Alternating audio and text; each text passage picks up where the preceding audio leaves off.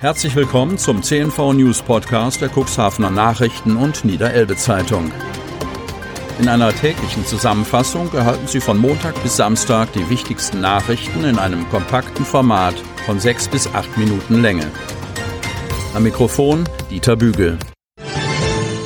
Donnerstag, 31. Dezember 2020. Infektionsquote sinkt unter die 50er Marke. Kreis Cuxhaven.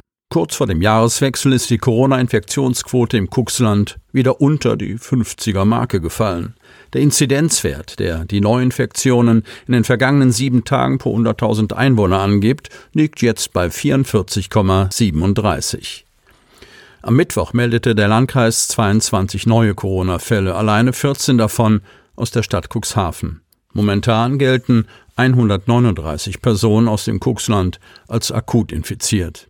Die Zahlen zum Jahresausklang betrachte ich mit gemischten Gefühlen, erklärt Landrat Kai-Uwe Bielefeld. Zwar freue ich mich, dass der Inzidenzwert im Landkreis Cuxhaven nicht weiter gestiegen ist, doch bin ich mir auch bewusst, dass aufgrund der Feiertage insgesamt weniger Testungen vorgenommen und Laborergebnisse übermittelt werden. Acht Infizierte werden im Krankenhaus behandelt, drei mehr als tags zuvor. Dafür verließen zwei Personen die Intensivstation, so dass derzeit keine Infizierten intensivmedizinisch behandelt werden müssen. Otterndorf, Corona-Fälle im Seniorenheim. Nach Angaben des Deutschen Roten Kreuzes hat die Corona-Welle nun auch das Senioren- und Pflegeheim Haus am Süderwall in Otterndorf erfasst. Bei den Bewohnerinnen und Bewohnern gab es bislang vier per PCR-Test bestätigte Fälle. Betroffen ist auch das Personal. In zwei Fällen gab es nach Angaben von DRK-Geschäftsführer Volker Kamms bestätigte Infektionen. Sechs weitere per Schnelltest entdeckte positive Befunde bei den Bewohnern sollen noch mit den Ergebnissen eines PCR-Tests verglichen werden, die das Gesundheitsamt für den späten Mittwochnachmittag angekündigt hatte. Im Haus am Süderwall werden rund 75 Menschen betreut. Über 100 Mitarbeiterinnen und Mitarbeiter sind dort beschäftigt, die das DRK bereits seit April regelmäßig und auf eigene Kosten testen lässt. Bis Oktober geschah dies über den klassischen PCR-Test. Ist der Test positiv, liegt höchstwahrscheinlich eine Infektion mit dem Virus vor. Allerdings gibt es die Ergebnisse meist auch erst frühestens nach 24 Stunden. Die Schnelltests, die insbesondere für Notaufnahmen, Ambulanzen oder Pflegeeinrichtungen geeignet sind und laut offizieller Testverordnung dort zum Einsatz kommen sollen, wendet das DRK seit Oktober zweimal in der Woche beim Personal an. Im Rahmen einer solchen Testreihe beim Personal ergaben sich dann auch zwei positive Fälle, woraufhin auch die Heimbewohner getestet wurden. Auch dort gab es zwei positive Ergebnisse. Zwei weitere Bestätigungen erhielt die Heimleitung durch eine Information aus dem Krankenhaus. Dort schlug ein Test mit zwei Senioren vor der Aufnahme in die Klinik ebenfalls an. Am Mittwoch gegen 13 Uhr wurden Bewohner und Personal dann erneut getestet. Der Schnelltest ergab sechs weitere Fälle, die jetzt abgeglichen werden.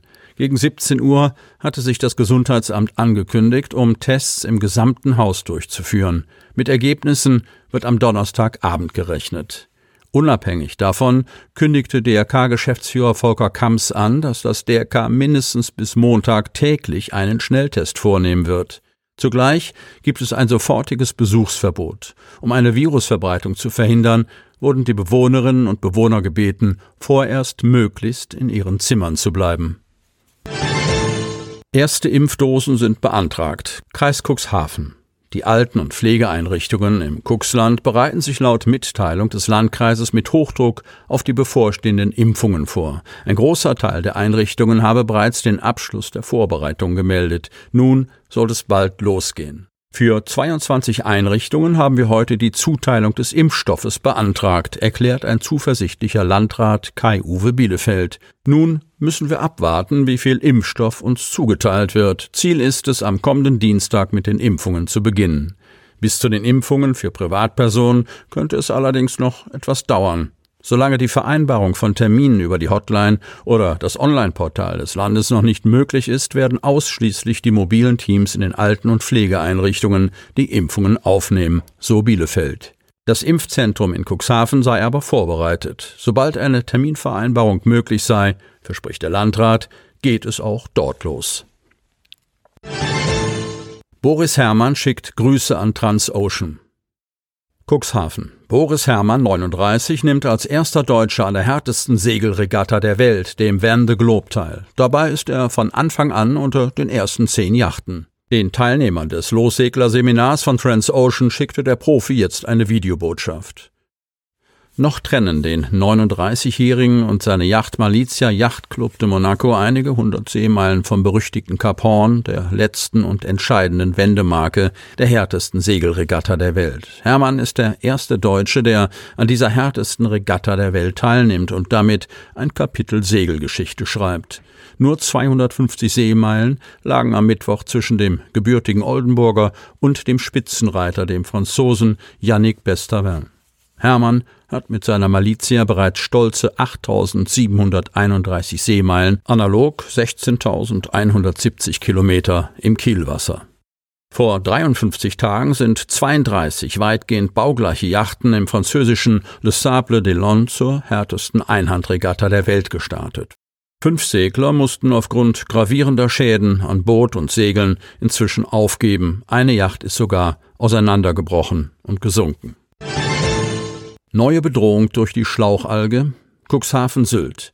Die Bürgerinitiative Rettet das Cuxwatt verfolgt mit großer Sorge, was sich im Watt vor der Insel Sylt derzeit abspielt. Dort ist es zu einem massenhaften Auftreten der Schlauchalge gekommen, die den Wattaufwuchs beschleunigt. Wie Forscher der Universität Göttingen vermelden, ist im vergangenen Sommer vor Sylt das erste Mal die Schlauchalge Boceria velutina nachgewiesen worden. Dabei hatte sie sich bereits explosionsartig vermehrt. Die Alge bedeckte bereits eine Fläche von mehr als 280 Fußballfeldern. Die Auswirkungen auf das dortige Ökosystem müsste man im Auge behalten. Feine Sedimente, die mit der Flut eingeschwemmt werden, blieben zwischen den aus dem Boden ragenden Algenfäden hängen. Die Sedimente würden sich ablagern und die Gänge der Wattwürmer verstopfen, heißt es in einer Pressemitteilung der Bürgerinitiative.